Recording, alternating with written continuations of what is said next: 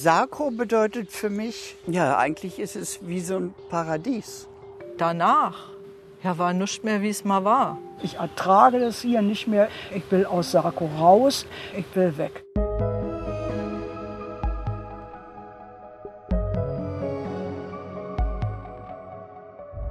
Ihr hört Geheimnisvolle Orte. Ein Podcast vom RBB. Und ich bin Henrike Möller. Ich war ganz überrascht, als ich festgestellt habe, ich kenne Sakro. Und viele von euch wahrscheinlich auch. Und zwar aus der Serie Weißen See. Eine der Hauptpersonen ist der Stasi-Mitarbeiter Hans Kupfer und der wohnt mit seiner Familie in einer prächtigen Villa am Wasser.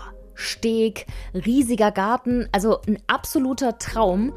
Und diese Villa liegt aber gar nicht am Weißen See, sondern die liegt in Sakro.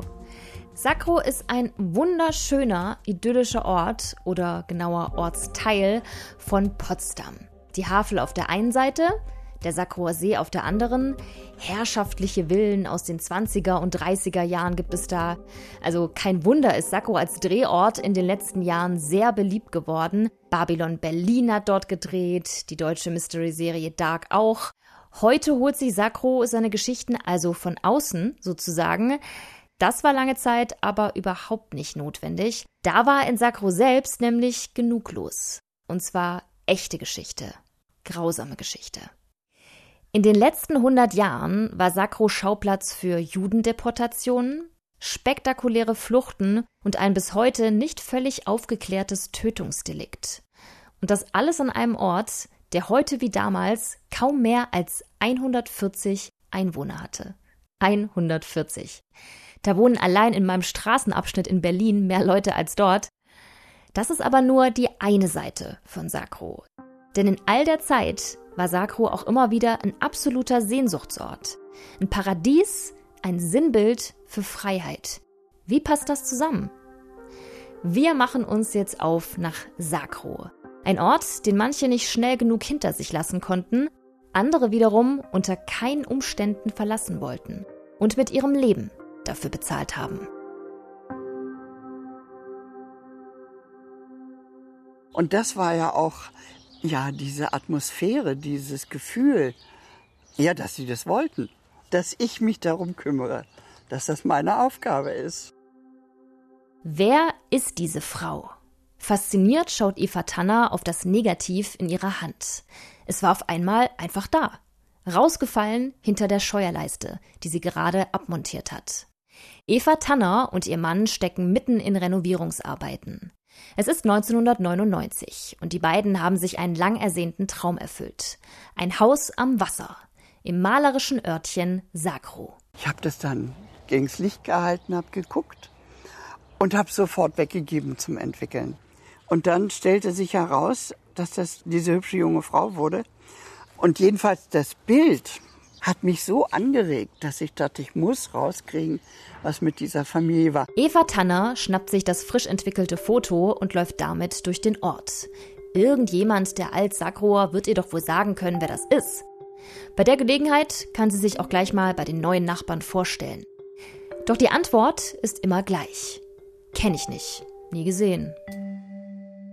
Bleibt nur noch eine Option. Ich habe einen Brief an den Alteigentümer geschrieben und habe ihm das mitgeschickt. Und der sagte dann, naja, die Redelsheimer, die hatten eine Adoptivtochter. Und das könnte sie natürlich sein. Redelsheimer. Endlich hat Eva Tanner einen Namen. Bis sie die ganze Geschichte der Familie Redelsheimer kennen würde, sollten aber 17 Jahre vergehen. 17 Jahre lang recherchiert Eva Tanner nach der Familie Redelsheimer.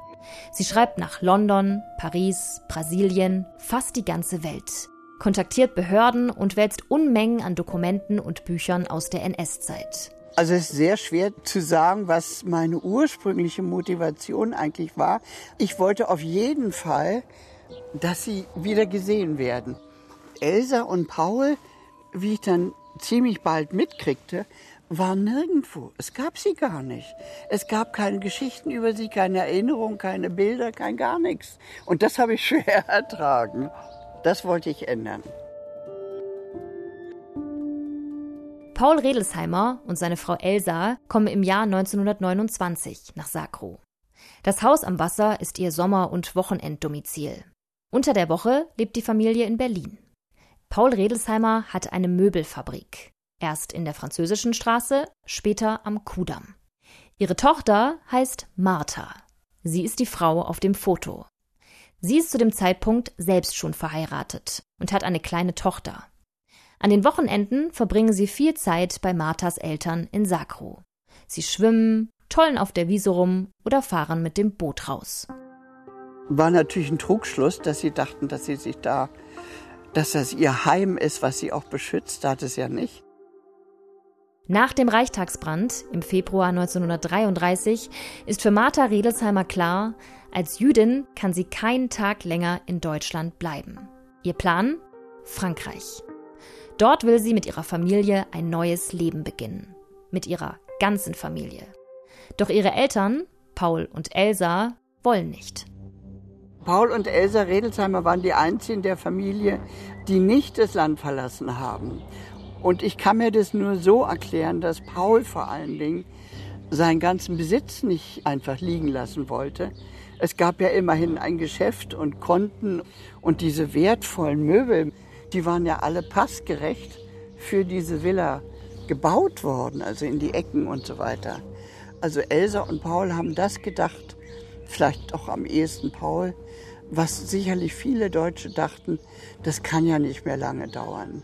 Das muss ja bald vorbeigehen, dieser Spuk. Doch der Spuk geht nicht vorbei. Wenige Jahre später fertigt der Bürgermeister von Sakro eine Liste mit jüdischen Grundeigentümern des Ortes an und schickt sie an den Regierungspräsidenten in Potsdam. Er fordert Zwangsverkäufe und Entjudung. Verlangt hat diese Liste niemand von ihm. Aber der Bürgermeister ist entschlossen, er will keine Juden in seinem Sakro. Auf der Liste steht auch, natürlich, Paul Redelsheimer. Er hat sehr darunter gelitten, wie sein Geschäft abgewickelt wurde. Ihm ist ja alles genommen worden, was er erarbeitet hat, was er aufgebaut hat. Sein ganzes Lebenswerk war weg. Von 1935 bis 38 wurde das abgewickelt, schrittweise. Zuerst bekam er noch einen zweiten Geschäftsführer, durfte nicht mehr alleine unterschreiben, hatte nicht alleine Prokura. Und das ging immer weiter bis zum Schluss dann es arisiert wurde. Paul Redelsheimers Firma geht an seine arischen Mitarbeiter und heißt nun Rainer KG Einrichtung in neuem Geist. Ab da hält Paul und Elsa Redelsheimer nichts mehr in Deutschland. Sie stellen einen Ausreiseantrag nach Kuba. Er wird abgelehnt. Sie versuchen es nochmal, diesmal nach Belgien. Abgelehnt. Es ist zu spät. Die Chance, das Land zu verlassen, sie haben sie verpasst. Paul und Elsa Redelsheimer ziehen sich in ihr Haus in Sakro zurück. Sie hoffen, dass man sie in dem kleinen Ort in Ruhe lässt. Sakro ist ja schließlich nicht Berlin. Vielleicht können sie sich dort irgendwie unsichtbar machen. Doch Sakro ist nicht mehr der Ort, in den die Redelsheimer vor fast zehn Jahren gekommen sind. Künstler, Intellektuelle, Schauspielerinnen, das war das Klientel, das es Anfang des 20. Jahrhunderts nach Sakro verschlagen hat. Nun sind da NS-Funktionäre, SS-Mitglieder, Nazis. Die Entjudung Sakros, sie ist fast vollendet. Fast. 1938 mussten die Redelsheimer ihr Haus verkaufen. Dazu wurden sie richtig gezwungen. Sie mussten verkaufen. Ist für wirklich für Peanuts weggegangen. Zeitgleich wurden ihre Konten gesperrt. Das ist mit allen jüdischen Besitztümern passiert. Das heißt, sie hatten überhaupt kein Geld mehr. Paul und Elsa Redelsheimer ziehen sich in ihre Garage zurück. Der einzige Teil ihres Sackrohr Grundstücks, der ihnen noch geblieben ist. Rausgehen sie nur noch, wenn es unbedingt nötig ist. Am 3. Oktober 1942 deportiert die Gestapo Paul und Elsa Redelsheimer ins KZ Theresienstadt. Paul Redelsheimer stirbt nur wenige Wochen nach ihrer Ankunft. Seine Frau Elsa wird zwei Jahre später weiter nach Auschwitz-Birkenau transportiert und dort im Mai 1944 ermordet. Ein Jahr nach Kriegsende kommt Christel Hempelmann mit ihrer Familie nach Sakro, als Flüchtlinge, wie so viele andere zu der Zeit. In ihrer Heimat Schwerin an der Warte können Christel und ihre Familie nicht mehr leben. Die Stadt ist im Krieg zu großen Teilen zerstört worden. Außerdem gehört sie nicht länger zu Deutschland. Schwerin an der Warte ist nun polnisch. Da war ich ein und viertel Jahr alt, sind dann in Sakro im Flüchtlingsheim gewesen und haben dann eine Kellerwohnung gekriegt in der Kladerstraße Nummer 11 und sind dann mit unseren Großeltern, meinen Tanten, meiner Mutter dann in die Kellerwohnung gezogen und dort hatten wir zwei Zimmer. Doch die engen Wohnverhältnisse stören Christel nicht weiter.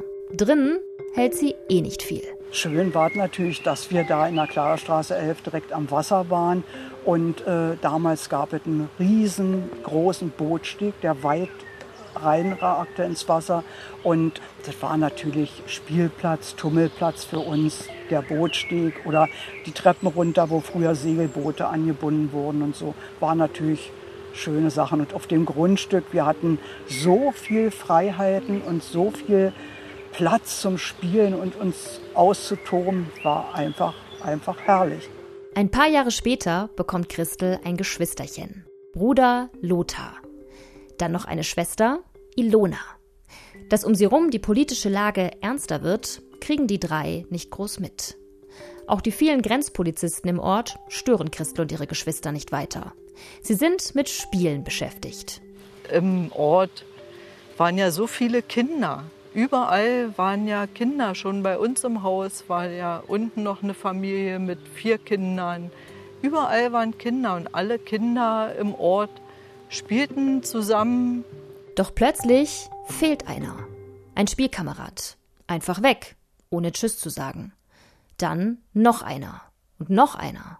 In den 50er Jahren werden es immer mehr. Ständig hörte man, dass jemand weggezogen, also abgehauen ist sozusagen, in den Westen gegangen ist. Meine beste Freundin, die ja nebenan wohnte, äh, ist mit ihrer Mutter und ihrem Bruder auch abgehauen, so dass die auch fehlten. Und unsere Mutter war ein bisschen im Zweifel, ob sie hier bleiben sollte in der DDR oder ob sie vielleicht einen Neuanfang irgendwie im Westen versuchen sollte. Aber zu der Zeit war es eben so, mit den kleinen Kindern irgendwie und, und mit Oma oder so abzuhauen, alles stehen und liegen zu lassen, wieder im Flüchtlingsheim irgendwo vielleicht zu landen und so. Während Christels Mutter noch überlegt, haben sich andere Bewohner Sakros schon entschieden. Rita Bergemann und ihr Freund Michael wollen weg. Nein, sie müssen weg. Denn leicht fällt es ihnen nicht, Sakro zu verlassen. Sakro ist Heimat. Sakro ist der Ort, an dem sie gerade noch ihre Verlobung gefeiert haben. Aber es geht nicht anders.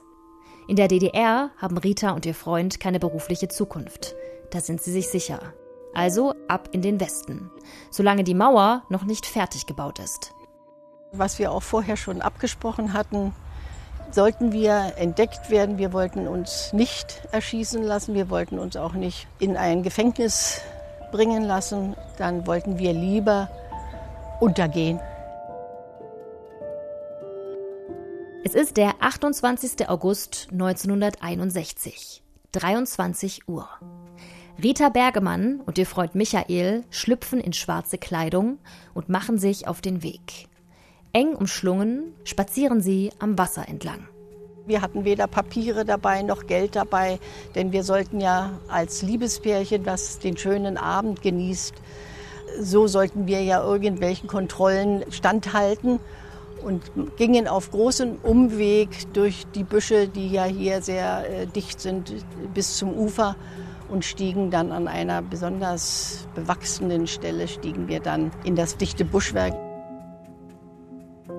Dort äh, streiften wir unsere Jacken ab. Die Schuhe verbuddelten wir mit unseren Jacken im Sand und versuchten dann schrittweise immer tiefer und tiefer in das Wasser hineinzugehen, immer beobachten. Genau in der Mitte der Havel ankern wir jeden Abend die Grenzboote. An Bord Grenzpolizisten, die mit Fernrohren das Ufer nach Flüchtlingen absuchen. Mit ihnen haben Rita und ihr Freund gerechnet. Die eigentliche Gefahr lauert woanders. Wo ist das bewegliche Boot, das Patrouillenboot? Nirgends zu sehen. Also los. Ich hatte das Gefühl, das Schwimmen verlernt zu haben. Ich dachte, ich kriege keine Schwimmbewegungen mehr hin. Es zieht mich etwas nach unten. Als wir so in etwa der Mitte des Flusses waren, bog ganz plötzlich an der Heilandskirche das bewegliche Boot um die Ecke. Michael und ich, wir schauten uns nur an, ratlos schauten wir uns an, denn wir wussten nicht, schwimmen wir jetzt weiter, sollen wir uns einfach untergehen lassen und in unserer Bucht hier uns unser ewiges Grab schaufeln. Wir hatten nur dieses Boot im Sinn und sahen, dass das Boot im Grunde genommen, das bewegliche Boot, Kurs auf uns nahm. Und ich dachte, fährt es jetzt weiter geradeaus, dann würde es uns vermutlich überfahren. Oder äh, machen Sie jetzt äh, Ihre Scheinwerfer an, dann wären wir voll in dem Lichtkegel und dann würden Sie vielleicht schießen. Das Boot steuert direkt auf Rita und Michael zu. Es kommt immer näher und näher und dreht plötzlich ab. Es macht eine große Kurve und verschwindet schließlich hinter der Heilandskirche. Als wir dann merkten, dass das Boot weg war, schwammen wir dann zügig an das andere Ufer hinüber. Wir lagen eng umschlungen im Schilf, blieben da lange liegen. Ich weiß es nicht, wie lange wir dort gelegen haben. Zitternd vor Kälte, vor Anstrengung, vor psychischer, schwerer Belastung. Rita und ihr Freund Michael können es kaum glauben. Sie haben es geschafft. Sie sind im Westen. Jetzt wird alles gut. Oder? Michael war geprägt von ganz intensiven Heimweh. Er hatte eine starke Bindung an sein Zuhause, sein wunderschönes Zuhause hier auf Sacro, wo wir hier als junge Leute uns kennengelernt haben und die schönsten Jahre unserer Jugend verlebt haben. Dieses Unumstößliche, dass wir unsere alte Heimat sicher nie wiedersehen würden, das hat ihn so krank gemacht. Er wurde lustlos, teilnahmslos. Wenige Jahre nach ihrer Flucht stirbt Michael im Alter von 28 Jahren in Köln. Für Christel Hempelmann und ihre Familie hat sich das Fluchtthema ziemlich schnell erledigt. Wie sollten sie Sakro auch noch verlassen? Sakro liegt mitten im Sperrbezirk. Grenzpolizisten überall. Rein und raus kommt man nur noch mit Passierschein. Und der Wasserweg ist auch abgeschnitten. Die frisch hochgezogene Mauer verläuft nämlich ausgerechnet wo? Ja, direkt am Ufer der Havel. Das muss man sich mal vorstellen. Da wohnst du jahrelang am Wasser und plötzlich baut dir die Regierung einen dicken, fetten Sichtschutz vor die Nase. Das war's dann mit dem Premiumblick. Statt aufs Wasser schauen Christel und ihre Geschwister beim Spielen jetzt gegen die Mauer. Steg, Ufer und Boote dahinter sind in unerreichbare Ferne gerückt. Aber Christel und vor allem ihre beiden jüngeren Geschwister, Ilona und Lothar, machen wie schon davor das Beste draus. Lothar hat ja jede Möglichkeit genutzt, um äh, eben ein bisschen Stimmung zu verbreiten. Ja, war eben ein völlig verrückter Typ. Und wo der eben Disco gemacht hat, da ging wirklich die Post ab. Lothar war ein richtig großer Beatles-Fan und hat eben keine Sendung ausgelassen beim Rias und hat immer mitgeschnitten und wollte natürlich dann in einer Disco, die er selber dann eben veranstaltet hat, aufgelegt hat, dann auch seine Musik präsentieren. Und dann äh, hatte der so Entertainer-Qualitäten. Dann fing der an, da selber zu tanzen. Ja, bis dann irgendwie alle ringsherum völlig begeistert entweder klatschten oder mitmachten. Ilona ist stolz auf ihren großen Bruder. Jeden Tag kommt er mit einer anderen verrückten Idee um die Ecke. Einmal sind es Mopedrennen durch den angrenzenden Wald, ein andermal baut Lothar eine Seilbahn aus alten Fahrradlenkern mitten durch den Garten. Klar, ohne Mauer war es schon besser, aber da ist ja auch noch die Badestelle am Sakroer See. Die ist nicht zugemauert. Und montags gibt's seit neuestem immer Kino. Es passt schon. finden Ilona und Lothar. Doch dann kommt der 4. November 1975. Lothar ist auf dem Weg nach Hause. Er hat den Abend in einer Kneipe in Potsdam verbracht. Ein paar Bier trinken. Lothar ist inzwischen 21. In Sakro angekommen, steigt Lothar aus dem Bus. Bis zu seinem Elternhaus sind es von da nur 400 Meter. Ein kurzer Sprint. Lothar rennt los, wie er es immer tut. Den Weg zum Bus oder vom Bus, er rennt ihn grundsätzlich. Ein Tick von ihm, eine Angewohnheit. Jeder im Ort weiß das. Eigentlich. Er hatte so einen grünlichen Anorak an. Ist er dem wohl verdächtig vorgekommen, weil da eine Suchaktion war. Dort wohl ein flüchtiger Russe gesucht. Er war nur zur falschen Zeit am falschen Ort. Ein Schuss hallt durch die Nacht. Dann noch einer. Der Grenzposten wird später sagen, er habe Lothar gewarnt. Mehrfach. Stehen bleiben, habe er gesagt. Stehen bleiben. Und dann kam jemand, Staatsanwalt irgendwie von, von Potsdam, und der hat dann unserer Mutter praktisch gesagt, ja, ihr Sohn ist durch eigenes Verschulden im Grenzgebiet ums Leben gekommen. Und da ist unsere Mutter ausgerastet und hat gesagt, das kann nicht sein, sagen Sie, dass Sie ihn erschossen haben.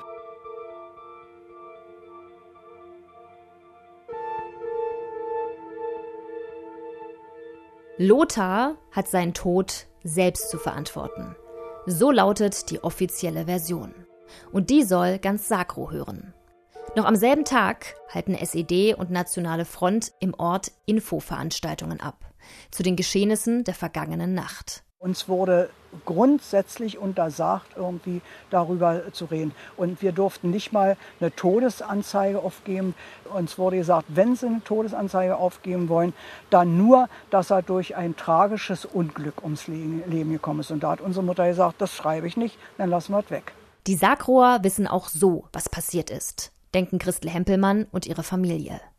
Der Ort, die Bewohner, das sind doch alles Freunde. Man kennt sich in Sakro. Man hält zusammen in Sakro. Sie werden der offiziellen Version der Partei doch nicht ernsthaft glauben. Doch die Familie wird bitter enttäuscht. Niemand sprach mehr mit uns. Niemand fragte natürlich auch, wie es uns geht oder hat uns getröstet. Die Herzlichkeit, die wir vorher da empfunden haben und diese Gemeinschaft, war mit einem Mal überhaupt nicht mehr vorhanden. Uns kam nur noch irgendwie Kühle entgegen. Jedenfalls haben wir es so empfunden. Wir fühlten uns überhaupt nicht mehr wohl. Wir sind mit dem Moped zur Schule gefahren, weil wir nicht mehr ertragen konnten, in den Bus zu steigen. Dann wurde ja. ja das Gerücht verbreitet, dass Lothar abhauen wollte oder so, was ja überhaupt nicht stimmt. Er wollte einfach nur nach Hause. Die Familie hält es nicht mehr aus. Sie muss weg. Weg von den Lügen, dem Schweigen und dem Ort, der Lothar das Leben gekostet hat. Noch im selben Jahr verlassen sie Sakro. Erst viele Jahre später, im Jahr 1996, kommt es im wiedervereinigten Deutschland zu einem Gerichtsverfahren. Der damalige Grenzposten wird wegen Körperverletzung mit Todesfolge vom Landgericht Potsdam zu einer Jugendstrafe von einem Jahr und zwei Monaten zur Bewährung verurteilt. Ein Jahr und zwei Monate auf Bewährung. Für mich ist das ein Witz. Das ist fast schon Hohn. Wenn ich das erlebt hätte, was Christel Hempelmann und ihre Schwester Ilona erlebt haben, ich würde Sakro wahrscheinlich, ja, sagen wir wie es ist, ich würde diesen Ort hassen. Aber Christel und Ilona tun das nicht, haben sie gesagt. Sakro weckt für sie nach wie vor warme Heimatgefühle. Wenn sie an Sakro denken, dann denken sie an die glückliche Kindheit, die sie dort hatten. All der Platz, das Wasser, die Freiheiten. Und diese Ambivalenz ist für mich das Faszinierendste an Sakro. Diese Gleichzeitigkeit von Schauer und Schönheit, die der Ort im letzten Jahrhundert immer wieder verkörpert hat. Eine Schönheit, die manche dazu gebracht hat, länger dort zu bleiben, als es vielleicht klug war. Eva Tanner, die die damals beim Renovieren das Foto gefunden hat, hat die Geschichte der Familie Redelsheimer übrigens aufgeschrieben. Und nicht nur das, 2016 sind am Kurfürstendamm 47 vor den ehemaligen Geschäftsräumen von Paul Redelsheimers Möbelfabrik Stolpersteine verlegt worden.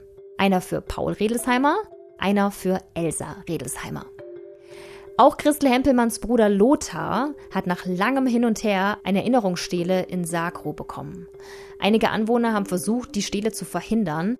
Es kam nämlich raus, dass Lothar Hennig, wie er mit vollem Namen heißt, sich wenige Monate vor seinem Tod als IM, als inoffizieller Mitarbeiter der Stasi, hat verpflichten lassen. Warum er das getan hat? Aus Überzeugung oder ob die Stasi irgendwas gegen ihn in der Hand hatte, das bleibt offen. Seine Erschießung macht das aber eigentlich nur noch seltsamer, finde ich, denn faktisch hat der Grenzposten von damals ja mit Lothar einen seiner eigenen Leute erschossen. Ich habe es ja zu Beginn der Folge gesagt, ein Tötungsdelikt, das bis heute nicht abschließend geklärt ist. Bleibt nur noch eine, Rita Bergemann, die mit der sensationellen Fluchtgeschichte.